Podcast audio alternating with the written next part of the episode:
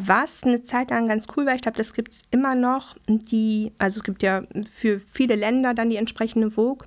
Und die Vogue Italia, die tatsächlich auch so einen sehr guten Ruf hat, die hatten eine Sektion gemacht, Foto Vogue. Und da konnte man Fotos hochladen und die haben aber sehr stark selektiert. Also die haben ähm, sehr viele Bilder, glaube ich, auch abgelehnt. Aber Bilder, die sie künstlerisch gut fanden, die haben sie auf der Website veröffentlicht. Und ähm, dann konnte man auch so, hatten sie auch so, ich glaube, sie haben es immer noch Bild des Tages, Picture of the Day. Und die haben dann auch für verschiedene Produktionen Bilder ausgewählt, sage ich mal. Oder man konnte sich dann für verschiedene Aktionen bewerben. Und ähm, da ist mal ein Bild von mir in einer Ausstellung gezeigt worden in Mailand tatsächlich. Und ein Bild ist mal in so einem kleinen, ähm, so, so, so einem kleinen Heftchen für so ein Vogue-Festival gedruckt worden.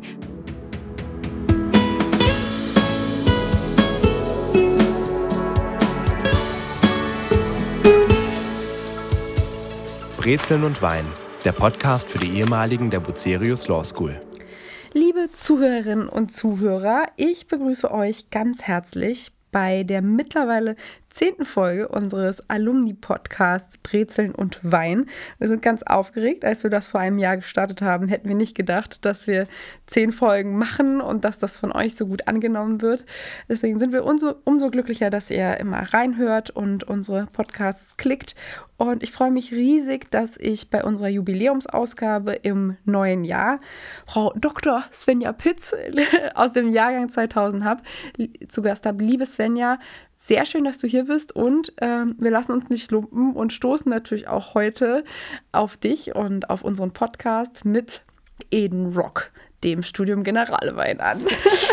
ja, vielen Dank für die Einladung, Laura. Ähm, ich muss dir gestehen, ich kannte vorher den Podcast noch gar nicht, bevor ich die Mail von euch bekommen habe und habe dann mal reingehört und finde es aber eigentlich wirklich eine, eine nette und spannende Sache. Und äh, ja, gar keine Schande. Mich sehr ja. gefreut über die Einladung. Ja, wir freuen uns über Publicity, über jeden, der reinhört. Und äh, deswegen cool, wenn du, wenn du es jetzt einmal gehört hast und es dir gefallen hat. Zum Wohl erstmal auf dich. Ja, Prost und auf unseren kleinen Geburtstag. Ähm, ja, wir, wir haben jetzt die letzten zehn Folgen genutzt, um ehemalige der Law School kennenzulernen und unseren ehemaligen und Studierenden vorzustellen und tatsächlich sehr viel, sehr positives Feedback bekommen und freuen uns, dass wir genau diese Tradition jetzt mit dir fortsetzen können. Du bist aus dem ersten Law School Jahrgang, also einer der Vorreiter. Ja, das äh, ist definitiv so. Also ähm, für mich ist es auch ein kleines Jubiläum, weil ich, oder gar kein kleines, weil ich vor 20 Jahren äh, ziemlich genau an der Law School angefangen habe. Also Wahnsinn. Es muss irgendwie so ja, wahrscheinlich zwei Wochen vorher gewesen sein. Es war irgendwann Anfang Oktober, aber mhm. ähm, ja, es sind jetzt ziemlich genau 20 Jahre. Irre. Du bist ähm, ursprünglich aus der Ecke von Gütersloh. Mm, Stimmt Nein. Das? Nee, welche Ecke komm, wo kommst Nein, also es ist nicht ganz falsch. Ich komme aus Nordrhein-Westfalen. Mhm. Und ähm, ich habe die ersten zehn Jahre meines Lebens in Dortmund verbracht. Ah und dann noch neun Jahre ähm, ganz auf dem Land, in einem ganz kleinen Dorf in der Soesterbörde. Mhm. Also das Dorf heißt Wesslarn, das kennt wirklich niemand, der da nicht mal gewohnt hat. Wie viele Einwohner? Ähm, 1000. Mein Dorf hat 200 Einwohner. Okay. Du hast also eine mittlere Großstadt, in der okay. du Ja, ich verstehe. Und wir hatten immerhin und haben, glaube ich, auch immerhin noch einen Vorort von dem Dorf. Es gibt nämlich den Vorort Sieningsen, der hat 50 Einwohner. Oh, Ach, süß. Ja, ja, 50 ist schon überschaulich. Ja. Das ist äh, muckelig. Ja. Okay, und da ähm, bist du, von dort aus bist du dann ähm, 2000 direkt an die Law School gekommen. Ja, tatsächlich. Und wie bist du auf die Idee gekommen? Oh ja, das ist eine gute Frage. Ähm, irgendwann mal das, lass mal überlegen. Also ich habe schon lange immer mal hin und her überlegt, was ich machen möchte, was ich studieren möchte. Und irgendwann so in der 12., 13. Klasse hat sich das so ein bisschen unter anderem zu Jura dann auch verdichtet. Ah ja, und dann weiß ich noch, ähm, wir hatten da so ein Projekt in der Schule, wo wir die Zeit gelesen haben. Das war irgendwie, das Fach war irgendwie Sozialkunde oder Politik oder so. Und dann hatten wir so ein Projekt, ähm, wo wir, glaube ich, so Gutscheine für die Zeit bekommen haben. Ah, ja und äh, uns sie dann einmal die Woche davon holen konnten und das im Unterricht besprochen haben. Und was ich, glaube ich, noch erinnere, ich glaube, wir hatten den Unterricht immer am Mittwoch. Und ich glaube, damals erschien die Zeit auch immer schon am Donnerstag. Und ähm, ich weiß noch, wie ich immer verzweifelt kurz vor dem Unterricht zum Kiosk bin und hoffte, dass sie noch die alte Zeitausgabe haben, damit ich die noch schnell vorm Unterricht mir angucken kann. Nein, und ähm, da waren tatsächlich in der Zeit einige Stellenanzeigen wo Professoren, Professorinnen für die neu gegründete Bucerius Laws gesucht wurden.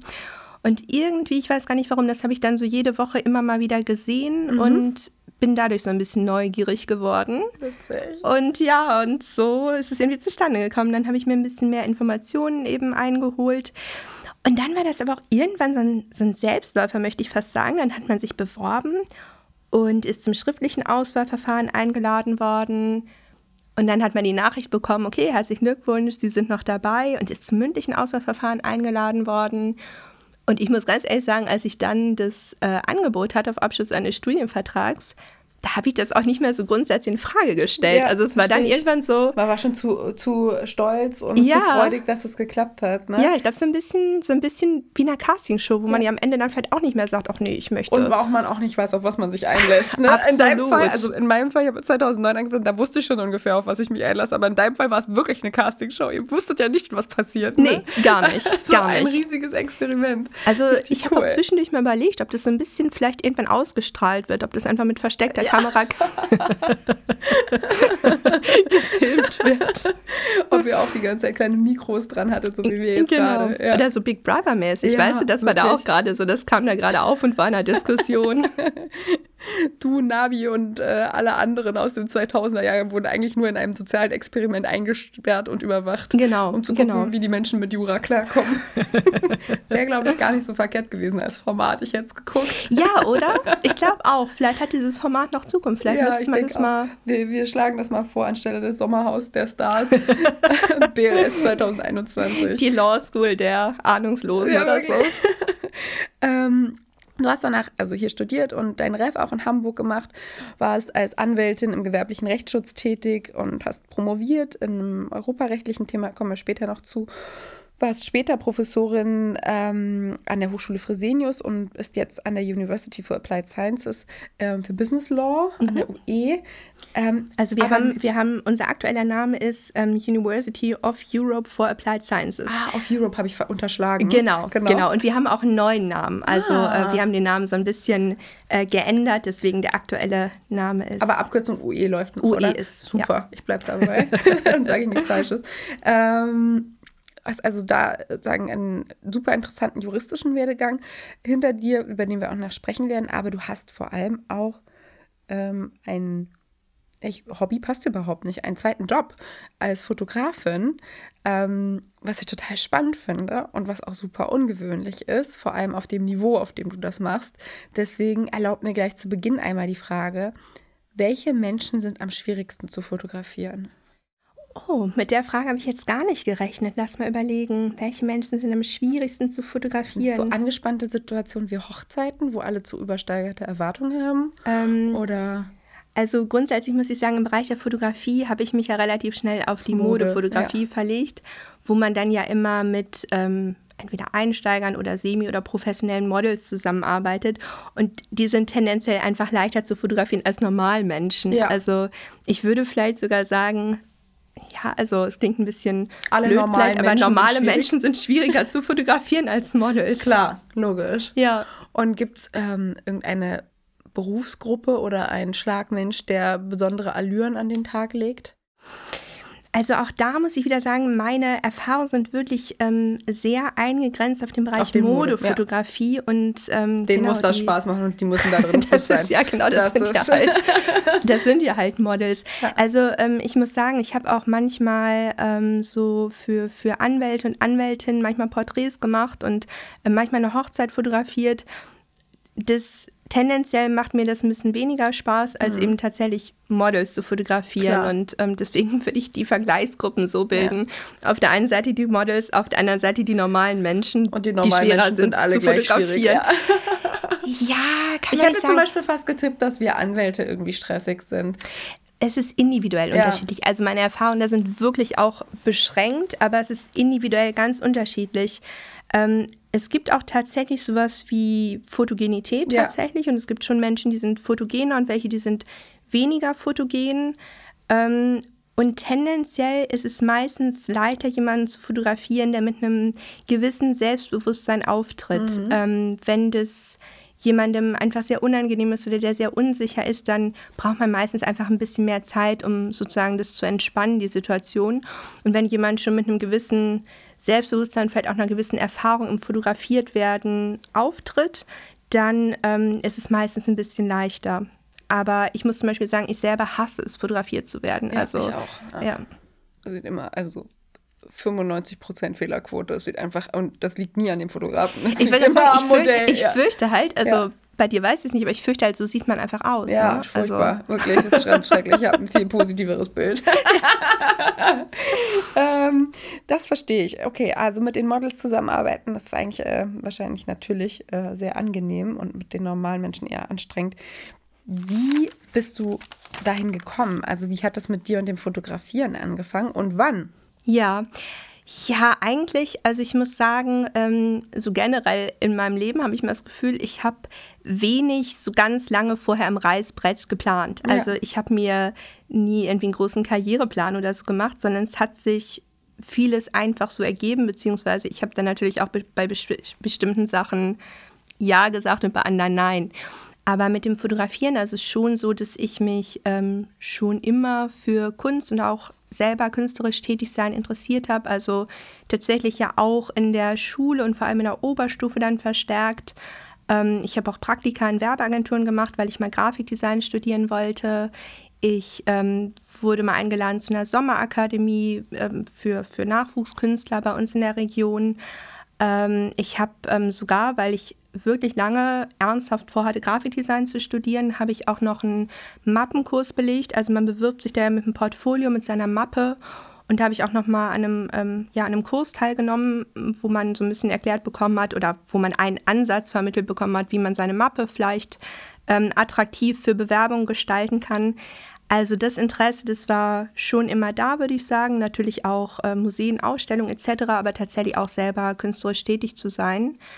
Ähm, dann war es aber so, also ich muss sagen, die Praktika, die waren also nicht abschreckend, wäre zu hart ich gesagt. Aber das ist ein krasses Business und der Ton ist auch häufig rau.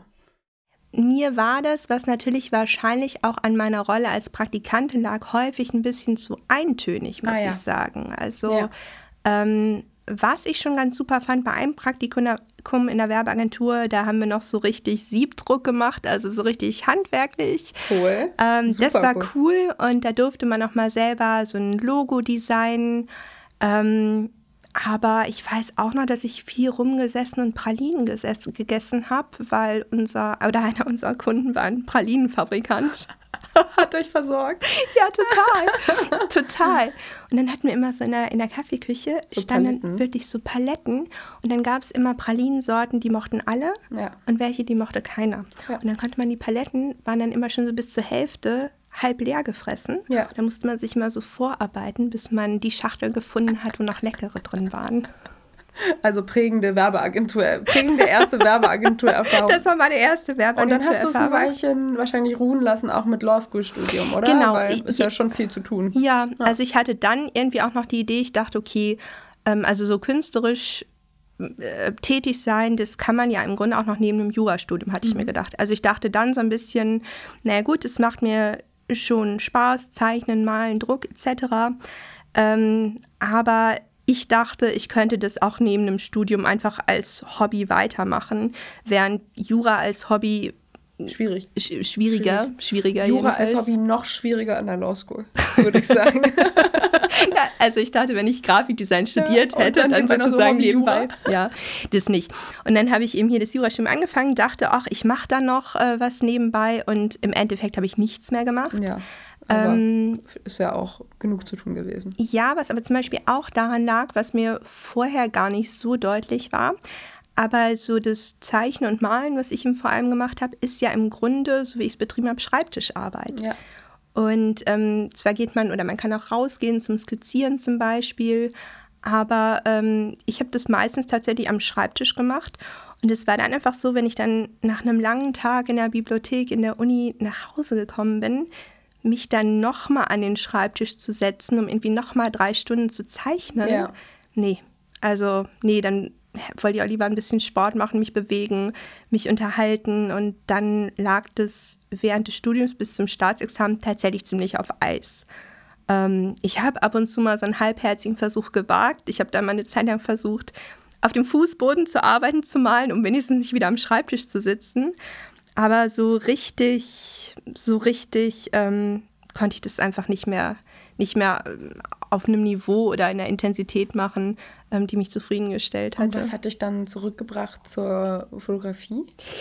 Das war auch so ein bisschen, es waren ein bisschen Zufälle. Mhm. Also ähm, ich habe mich früher eigentlich gar nicht für Fotografie interessiert. Ich weiß auch nicht, was vielleicht auch daran lag, dass ich keine Kamera hatte. Ich weiß es nicht. Ich habe dann aber während der Promotionszeit, da hatte ich das Glück, dass ich ein Promotionsstipendium hatte. Und ich habe zwar trotzdem am Lehrstuhl gearbeitet, weil ich das immer schon gerne gemacht habe, ähm, aber immer mit einer reduzierten Stundenanzahl, weil ich durch das Stipendium ähm, dankenswerterweise nicht mehr arbeiten musste. Ähm, das heißt, ich hatte erstmal mehr Zeit zur freien Verfügung, ähm, die ich natürlich eigentlich zum Promovieren hätte mhm. nutzen ja. können. Wer wird denn da so kleinlich sein?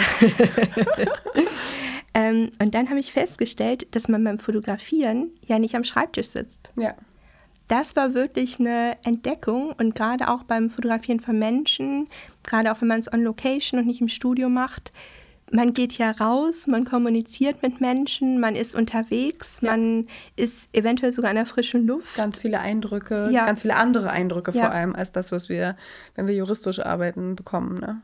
Und das ähm, hat mich dann im Grunde ja auch dabei gehalten, dass es halt nicht mehr dieses war. Also klar, hinter Bildbearbeitung habe ich schon auch immer gemacht. Das ist natürlich schon wieder Schreibtischarbeit. Aber da kann man ja, wenn man es also als Hobby macht, jedenfalls auch die Intensität und die Dauer selber bestimmen.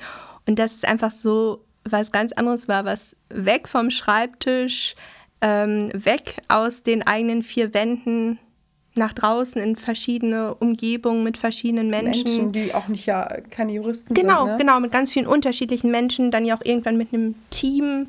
Ähm, ja, das war ähm, eine willkommene Abwechslung. Du sagst auch schon mit einem Team. Ähm, deine ersten Models und du, ihr seid wahrscheinlich einfach zu zweit losgezogen. Du hast das also sozusagen ja auch ein bisschen Learning by Doing. Auch wenn man die theoretischen Basics sich aneignen kann, muss man ja auch einfach viel ausprobieren.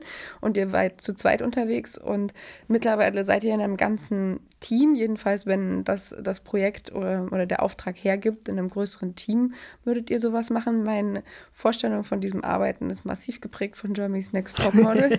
ähm, und das ist so realitätsfern in vielerlei Hinsicht. Also, wenn ich das halt, oh no! Aber wenn ich da so ein Shooting sehe und sie bauen irgendwie drei äh, Kräne auf dem Mond auf ja. und dann wird jedes Model es ist immer für drei. auf dem Times Square nackt. das sind die einzigen genau. beiden Regeln. Die drei Regeln. Sie kriegen eine andere Frisur, sie sind auf dem Times Square, alles wird abgesperrt mit drei Kränen und sie sind nackt. und das, was ich mal so total skurril finde, so jedes Model hat gefühlt drei Sekunden, ich glaube real fünf Minuten Zeit für das Shooting. Das ist echt krass, ne? Also ich meine, klar, das ist aus dem Format bedingt, daraus bedingt, dass es einfach so viele Models sind.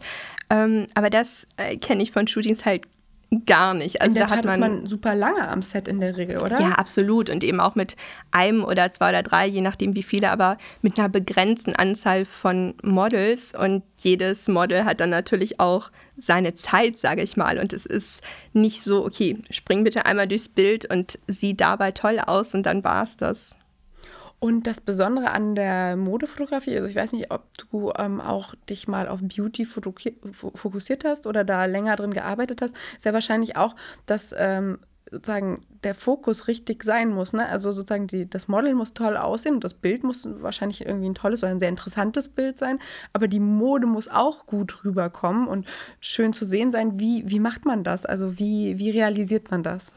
Hm, also ähm, auch mit der Modefotografie, das war auch nicht so, dass ich mir überlegt habe, okay, ich fange jetzt an zu fotografieren und ich möchte gerne Modefotografie machen. Das hat sich tatsächlich daraus entwickelt, ähm, dass ich immer am liebsten Menschen fotografiert habe, mhm. weil ich das einfach, ja, ich finde es einfach spannend, ich finde es einfach schön, mit Menschen zu kommunizieren, also meistens.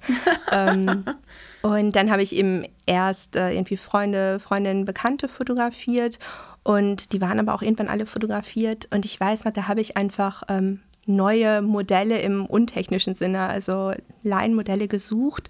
Und damals gab es auch dafür eine Inter Internetplattform, die gibt es bestimmt auch noch, mhm. die hieß Modelkartei einfach. Mhm. Und da kann sich im Grunde jeder anmelden. Also es kann sich jeder anmelden, sowohl als Fotograf auch oh ja. als als Model. Und ähm, deswegen. Wie hoch ist die Freak-Quote? Oh, schon. Ja. das klingt nämlich genau so. Ja. Ich meine, ich hatte mal Glück, da ich auf der Fotografenseite ja, stand. Ja. Aber ähm, auch da kriegt man schon, äh, es, es ja. merkt man schon die Free-Quote. Und ich weiß, äh, die Modelle haben dann auch mal, mal so Geschichten erzählt. Also berühmt berüchtigt war der Eingipser. Nicht dein Ernst. Der wollte mal alle eingipsen und dann fotografieren. oh, gute Nacht, oder? Ja. Was gibt's für Menschen? Ja. Und für mich war das Gute, ähm, dass ich, dass ich bin ich der Eingipser von der Modelkartei.de. Ich hatte dann eigentlich einen relativ guten Zulauf, sage ich mal. Also viele wollten sich von mir fotografieren sie lassen. macht wirklich nur Fotos? Ja, sie macht einfach Fotos. Ich wollte niemanden eingipsen. Ja. Ähm, ja. Nee, von daher ähm, äh, äh, bin ich dann da mit verschiedenen äh, Menschen zusammengekommen, die, genau, es kann sich im Grunde jeder anmelden. Und dann war es eben irgendwann so, also dann waren auch ähm, schon immer so semi-professionelle ähm, Models, Modelle da. Und dann habe ich schon gemerkt, dass die, wie ich schon eingangs sagte, einfach leichter zu fotografieren sind. Ja. Ähm, und ich habe dann auch angefangen, meine Bilder auf Facebook, glaube ich, zu zeigen oder mhm. irgendwo in sozialen Medien und bin dann auch darüber kontaktiert worden. Und irgendwann hat mich mal ähm, eine junge Frau angeschrieben und meinte, ach, du machst so schöne Bilder und du hast irgendwie eine Freundin von mir fotografiert. Ähm, kannst du mich nicht auch mal fotografieren? Und meinte, ja, klar, können wir machen. Ähm, und sie sagte dann, ja, aber ich bin ähm, in einer Agentur, also beim Modelwerk war sie da. Das heißt, du müsstest einmal meinen Booker fragen oder du müsstest einmal meinem Booker Bescheid sagen. Und so kam das im Grunde, dass ich dann Kontakt zu den ähm, echten Modelagenturen bekommen mhm. habe und habe auch da wieder festgestellt, so Mensch, wenn, wenn das jemand professionell macht, das das ist leichter zu fotografieren. Ja. Genau, aber so ist es quasi zustande gekommen. Also es war gar nicht, ich will Modefotografie machen, sondern es war eher, ich will Menschen fotografieren und Menschen, die sich professionell fotografieren lassen, sind dann eben irgendwann Models. Ja. Und die sind natürlich auch irgendwann bei Produkten dabei, die verkauft werden. Genau, also das ist natürlich so ein bisschen die innere Rechtfertigung und, und, und der Sinn und Zweck dann auch der Modefotografie, ne, dass irgendwann Produkte verkauft werden. Wobei ich sagen muss, ähm, für mich stand jetzt auch bei, auch bei Strecken tatsächlich, gar nicht immer unbedingt die Kleidung so im Vordergrund. Und ich weiß es auch von anderen Modefotografen, Modefotografinnen. Man muss natürlich irgendwie schon ein bisschen Blick dafür haben, wie man jetzt irgendwas inszenieren kann. Aber ich finde mal, die besten Strecken und die besten Bilder entstehen eigentlich daraus, dass man irgendwie versucht, zum Beispiel eine Geschichte zu erzählen. Und was das Model auf den Bildern jetzt trägt, kann zur Geschichte beitragen. Aber ich finde, die interessantesten Bilder sind eigentlich solche, wo nicht nur die Klamotte gezeigt wird, mhm. sondern ja, wo, wo irgendeine Geschichte erzählt oder angedeutet wird oder wo man, wo man dann einfach nochmal hinschaut, ähm, weil das irgendwas auslöst, wenn man irgendwie darüber nachdenken möchte. Und damit am Ende ja auch das Ziel erreicht, dass man länger auf das Bild schaut. Ganz genau, ja. ganz genau. Ja. Voll cool. Ähm, du hattest, ich habe äh, ein frühes Interview von dir gelesen, das ist jetzt zwar auch schon Oha. wieder ein ganzes Weilchen her. Ich äh, nagel mich nicht auf die Quelle fest, aber ich habe ein paar Sachen von dir und äh, mit dir gelesen ähm, in Vorbereitung auf ich unser vermeide das Treffen. immer. Das ja, aber am Anfang hast du es noch nicht vermieden, das finde ich großartig. Jedenfalls ein paar gibt es da noch. Nee, das ist ich, ganz cool. Ich, ich vermeide immer ähm, selber Sachen zu lesen, die ich mal gesagt habe. Hast du? Ja, ich höre auch nie meinen Podcast. Genau, genau. Das ist immer so wie die eigene Stimme hören, dass ja, man denkt, voll. oh Mann, oh Mann. Das ich auch nicht hören, ja, total. ähm, und da hast du geschrieben, wenn du einen großen Traum als Fotografin äh, äußern könntest oder hast, dann wäre das einmal aufs Cover der Vogue mit deinen Bildern zu kommen. Und den Traum hast du verwirklicht, oder? Nein. Nein, aber Nein. du warst in der Vogue.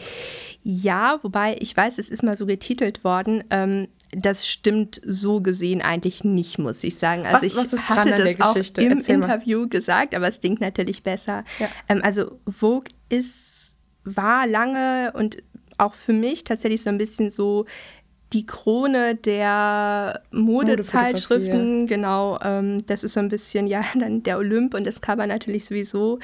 Ähm, aber es ist natürlich nicht so leicht, da Bilder zu veröffentlichen. Also es geht auch nur, wenn man eigentlich als Fotografin in einer Agentur ist und einfach schon sehr, sehr, also schon viele Erfahrungen hat und ähm, über die Agentur in der Regel da platziert wird.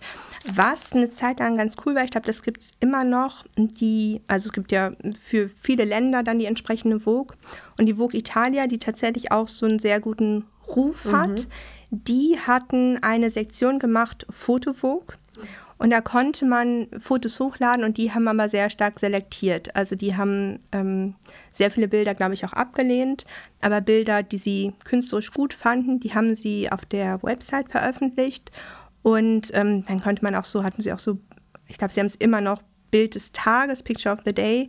Und die haben dann auch für verschiedene Produktionen Bilder ausgewählt, sage ich mal. Oder man konnte sich dann für verschiedene Aktionen bewerben. Und ähm, da ist mal ein Bild von mir in einer Ausstellung gezeigt worden in Mailand tatsächlich.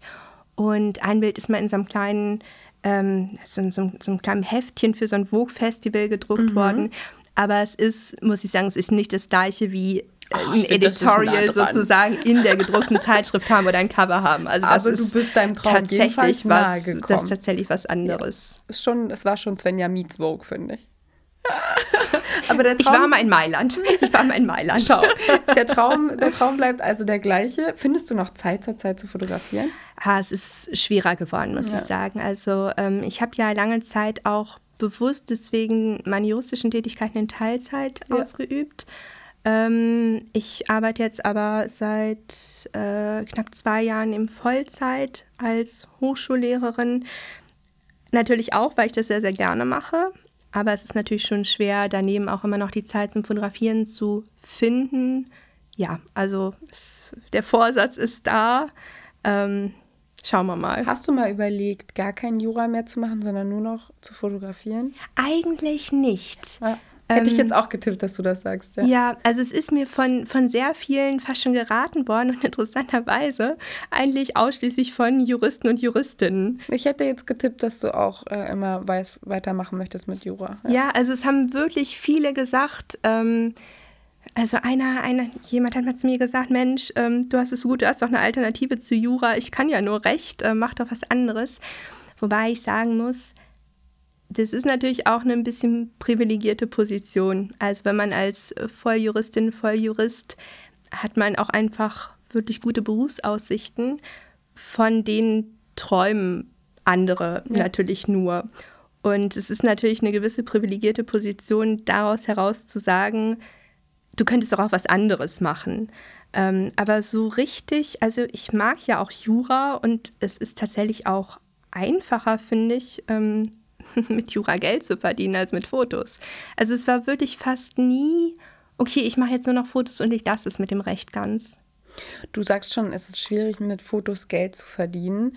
Ähm, das läuft dann in der Regel in der Modefotografie so ab, dass ein, eine Agentur idealerweise kennt und ähm, bei der Agentur kommen, ist es sozusagen, ist es eine Agentur, in meinem Kopf gibt es Modelagenturen, mhm. Germany's Next Top Model wissen. Mhm. Ähm, die gibt es auch wirklich. Und gibt es dann, dann gibt es quasi Werbeagenturen, die von dem Kunden beauftragt werden und die koordinieren Fotograf und ähm, Model oder läuft das anders? Wie, wie, ist das sozusagen ganz praktisch? Wie kommt mhm. man als Fotograf idealerweise an seinen Job? Also man hat tolle Fotos, mhm. die sind auf irgendeiner Website oder bei Agenturen hinterlegt. Man hat da seine hat man, das nennt sich dann auch Mappe als Fotograf? Oder ja, Portfolio. Portfolio, genau. Ja, Mappe. Genau, Portfolio ja. Book, ich auch schon. Book, ja, Book, genau. Ja. Mhm. Das liegt da irgendwo. Und wie, kommt, wie kommen die alle drei zusammen? Model, Fotograf und Kunde?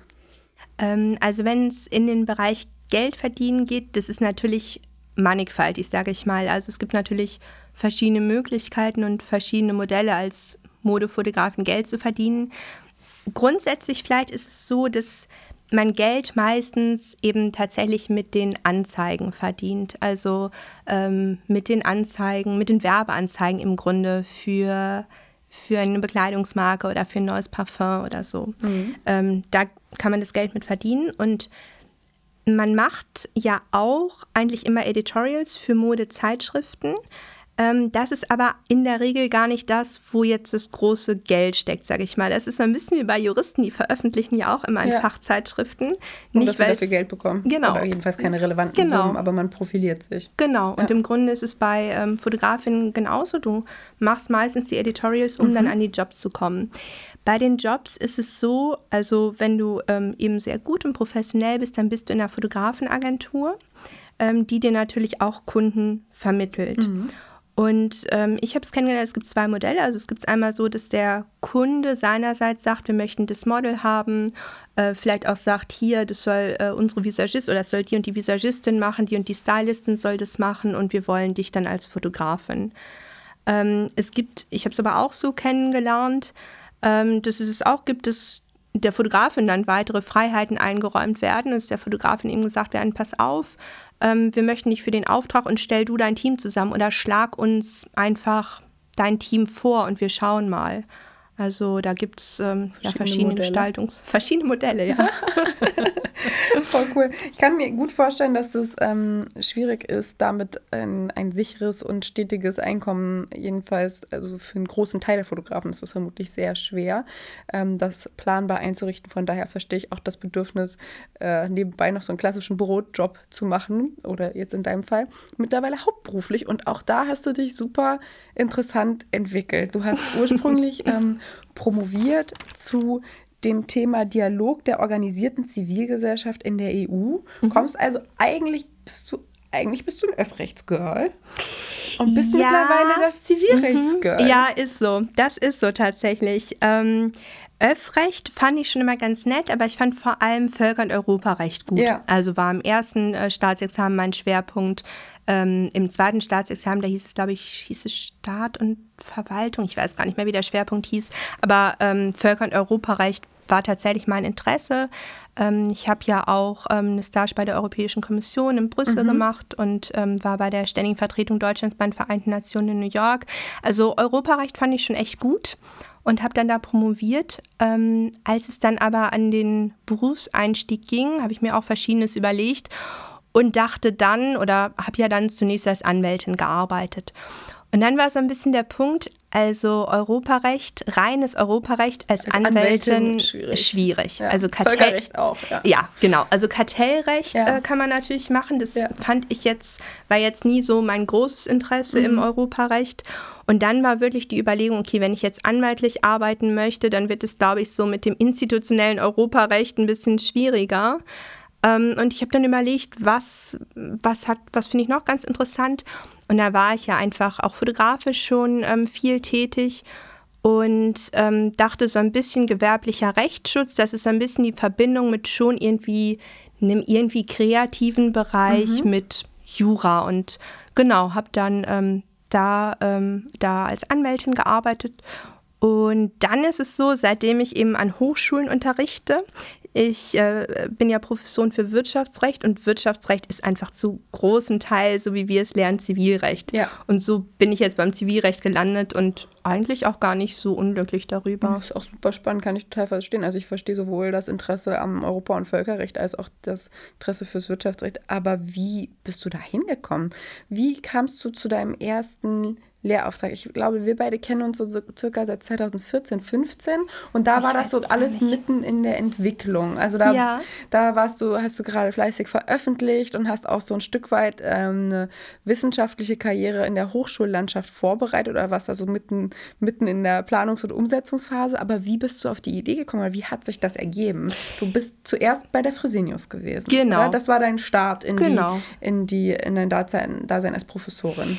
Ja, also ich muss sagen, ähm, ich habe schon immer sehr gerne an der Hochschule oder Uni gearbeitet. Also ich habe ja auch promotionsbegleitend an der Uni Hamburg als wissenschaftliche Mitarbeiterin gearbeitet und fand es eine richtig schöne Zeit. Also habe ich in sehr, sehr gute Erinnerung, fand ich ganz toll, habe ich mich sehr, sehr wohl gefühlt ähm, und hatte dann natürlich auch überlegt, ob ich beruflich ähm, an der Uni bleiben möchte. Ich muss aber zugeben, so gern ich das gemacht habe, ich habe immer gerne die AGs geleitet und ich weiß zum Beispiel, ähm, ich war da am Institut für internationale Angelegenheiten und unser Lehrstuhlinhaber, der hat uns auch so ein bisschen ins kalte Wasser geschmissen.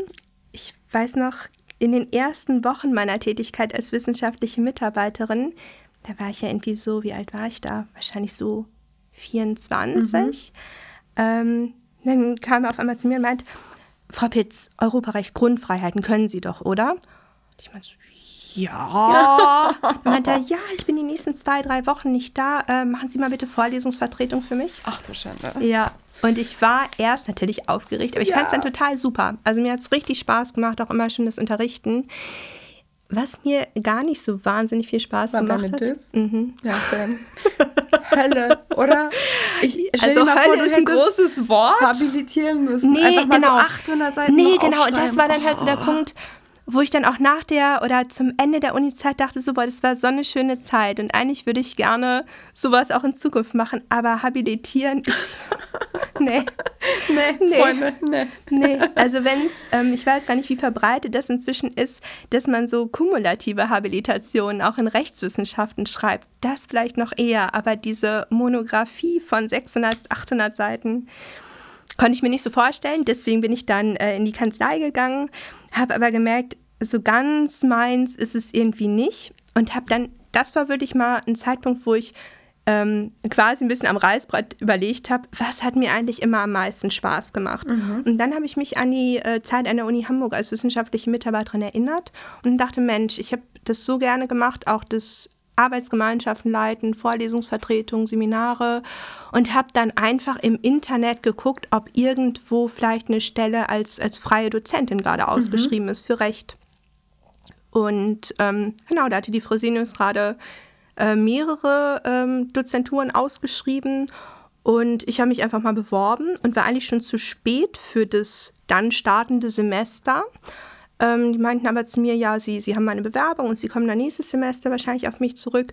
Und dann war irgendwie ein Dozent kurzfristig ausgefallen mhm. zum Semesterstart und ich habe dann äh, den Anruf bekommen, ich glaube, ich habe Montag den Anruf bekommen, dass für die Vorlesung Dienstag kein Dozent da ist. Da habe ich gesagt, okay, also für morgen schaffe ich es nicht, ähm, aber gerne für die Woche drauf. Und dann habe ich da eben als freie Dozentin angefangen und was war dein erstes Fach? Was hast du da unterrichtet? Ah, es war auf alle Fälle Zivilrecht. Ich glaube, es war wirklich. War es nicht BGB sogar? Ich glaube, du hast mir das mal erzählt. Oder? Ja. Also BGB AT? auf alle Fälle. Also so, so eine BGB-AT oder Schuldrechtvorlesung? Ich nee. glaube, das war ähm, ja irgendwas mit Schuldrecht. Ich glaube Schuldrecht AT ja. oder so. So ganz Ganz weiß ich es tatsächlich gar nicht mehr. Und wer waren deine Studierenden? Vor wem ähm, hast du ähm, die Vorlesung gehalten? Ja, das waren, waren das eher so BWLer? Ja, ja, ich glaube, das waren BWLer. Also es waren keine Studierenden, die im Hauptfach Wirtschaftsrecht studieren. Ich glaube, die haben BWL studiert. Ja. Ähm, und dann war das, glaube ich, sowas Zivilrecht, ja sozusagen im Nebenfach. Ja. Also es heißt nicht offiziell so, aber ja. genau das war das. Bisschen Kaufverträge. Ja, wobei, wie gesagt, würde ich mehr so Schuldrecht AT, also ja. mehr so, ähm, was ist überhaupt ein Rücktritt, wie werden die geflossenen Leistungen rückabgewickelt, das weiß ich noch. So ein bisschen 280 Schadensersatz. Hast du ihnen das Trennungs- und Abstraktionsprinzip beigebracht? Ich habe es versucht. Und für wie, also was war das Level der Verwirrung?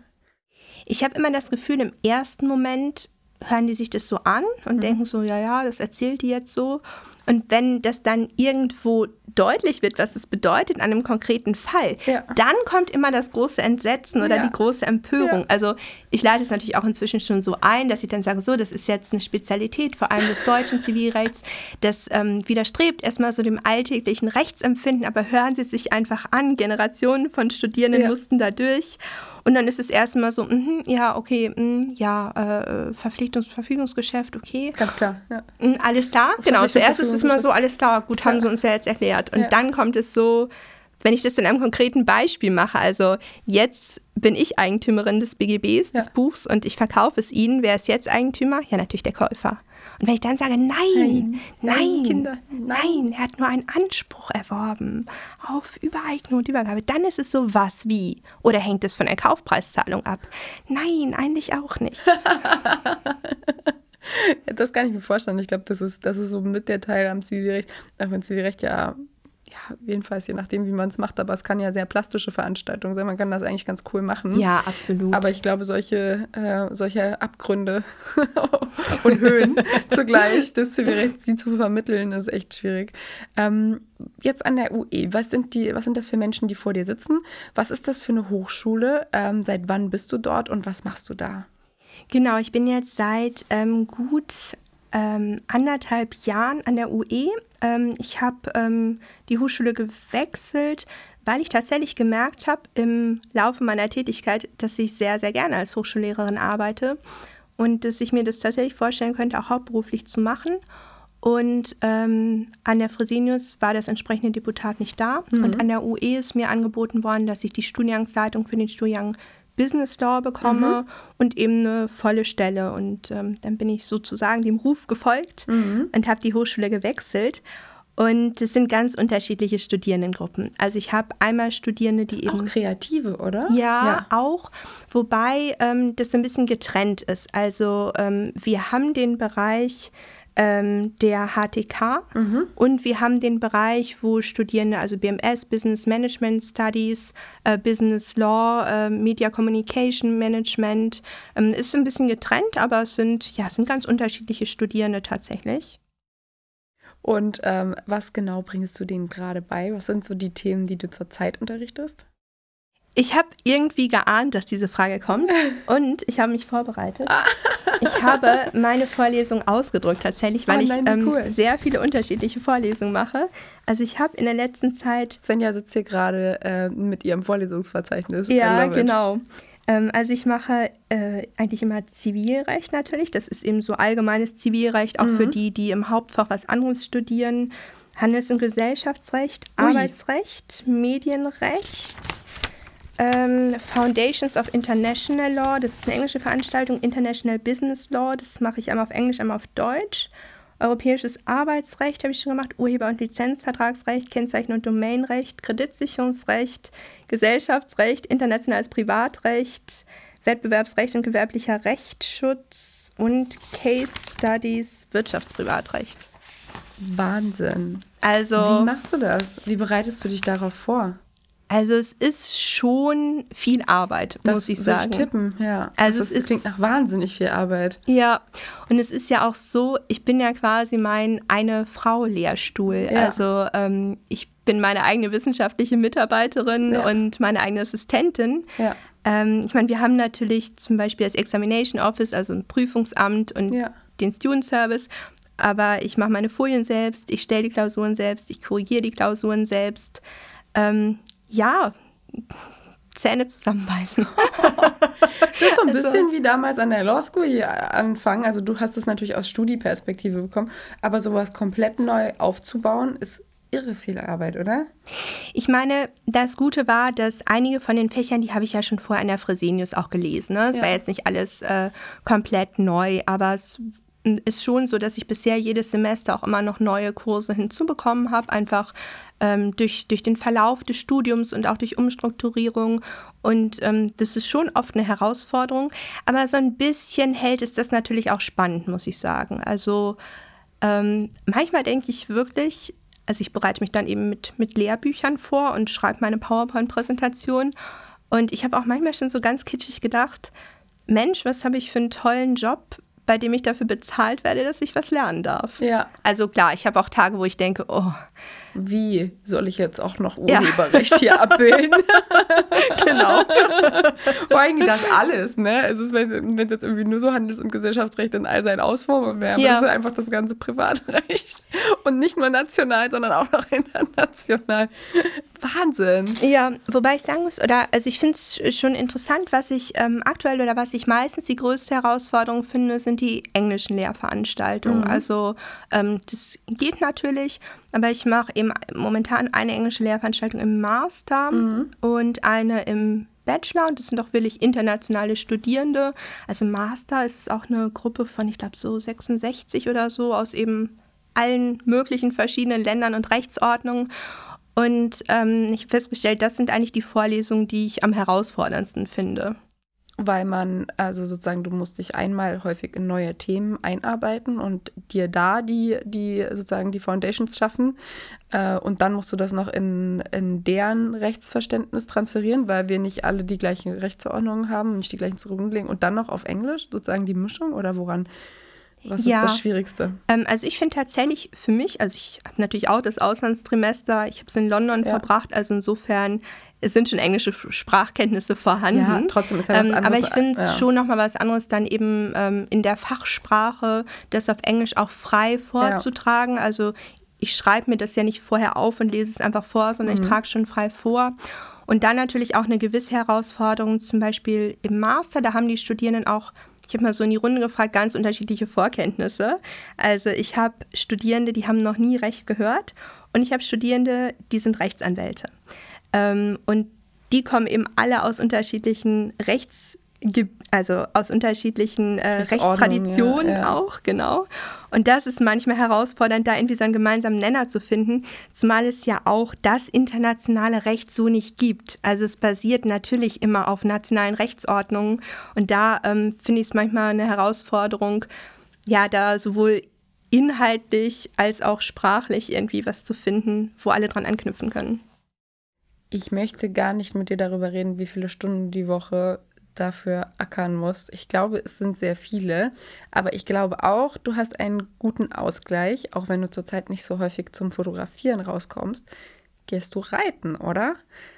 Ja, das stimmt. Ist das ein neues Hobby oder ein altes Hobby? Nee, gar nicht. Also ähm, ich hatte, äh, ich habe immer das Gefühl, es wussten viele an der Law School gar nicht, ich hatte zehn Jahre ein eigenes Pferd. Ach, wie cool. Ähm, genau. Wir Wo stand das? In, in Nordrhein-Westfalen. Ja. Also ich, wir sind ja dann, als ich elf war, eben in dieses kleine Dorf gezogen. Und ähm, dann hatte ich das Glück, dass ich mir relativ zu Anfang eben auch ein Pferd kaufen durfte, was sich auch einfach auf dem Dorf natürlich ganz gut halten lässt. Also wir hatten das schon untergestellt, also nicht irgendwie privat gehalten, aber da hatte man natürlich gute Möglichkeiten. Und ähm, ich habe es nicht mitgenommen nach Hamburg, als ich nach Hamburg gezogen bin. Und der war dann eben auch schon ein alter Herr und ist dann ähm, einige Zeit, nachdem ich nach Hamburg gezogen bin, ist er auch gestorben, der mhm. Flori.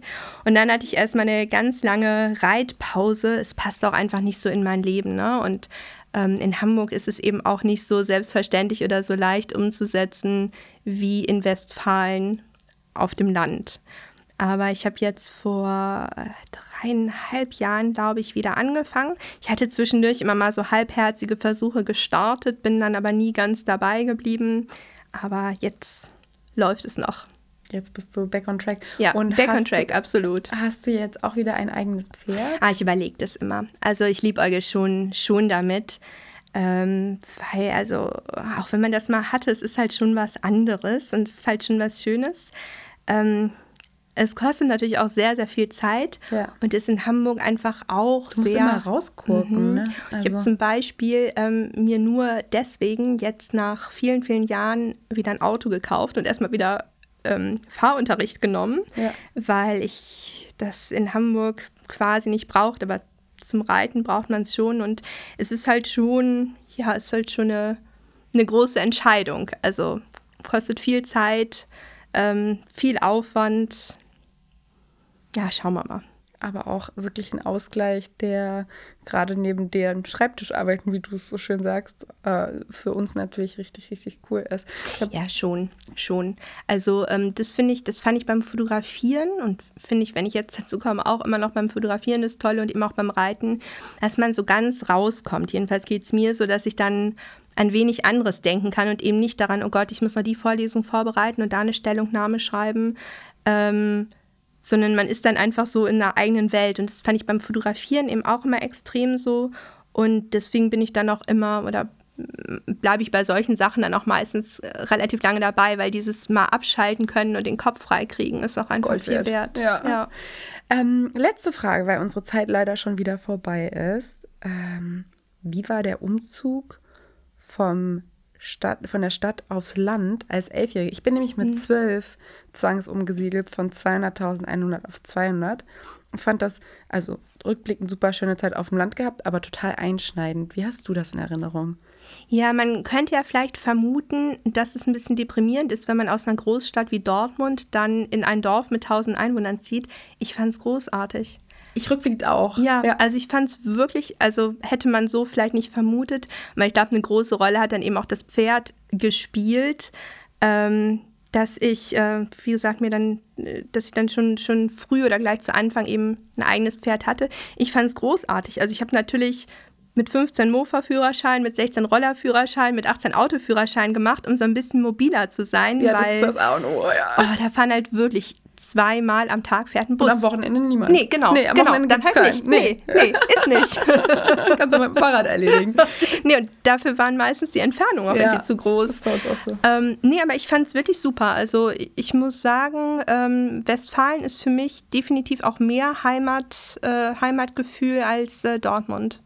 Und ist Hamburg mehr Heimatgefühl als Westfalen? Ja, ist eine gute Frage. Also ich lebe jetzt die längste Zeit meines Lebens in Hamburg. Ne? Ja. Also jetzt will ich absolut die längste Zeit, 20 Jahre ja. jetzt. Ähm, ich glaube, vielleicht ist es immer ein bisschen eine andere Form von Heimat, die Heimat, die man als Erwachsene gefunden hat. Ja. Weil ich glaube, so die Heimat als Kind oder als Jugendliche, da ist natürlich später auch viel Nostalgie irgendwie und Verklärung dabei. Und das habe ich Weihnachten. jetzt. Ja, und ja. das habe ich jetzt natürlich nicht, dass ich in Hamburg sitze und denke so, ach Mensch, damals. Ja. damals in Hamburg. Das nicht war mal, wenn aber du hier auf irgendwie schon schön. Ja. nee, zumal ja alles ganz anders aussieht. ähm, aber ich würde schon sagen, also jetzt ist schon Hamburg meine, meine Heimat oder mein Zuhause. Also äh, genau, ich sage nicht, wenn ich nach Westfalen fahre, ich fahre nach Hause, sondern mein Zuhause ist schon in Hamburg. Ja. Ein schönes Schlusswort, liebe Svenja. Wir stoßen noch einmal auf dich an und auf unsere zehnte Folge. Tausend Dank, dass du dir heute die Zeit für uns genommen hast. Das hat mich riesig gefreut. Danke für den Ausflug in Fotografie und Lehrtätigkeit und ähm, dass wir da einen Einblick gewinnen konnten. Es war für mich mal wieder mega interessant und mega lehrreich und vor allem auch wieder Bereiche, von denen ich keine Ahnung habe. Ähm, deswegen ganz, ganz lieben Dank und auf dich. Sehr gerne. Prost.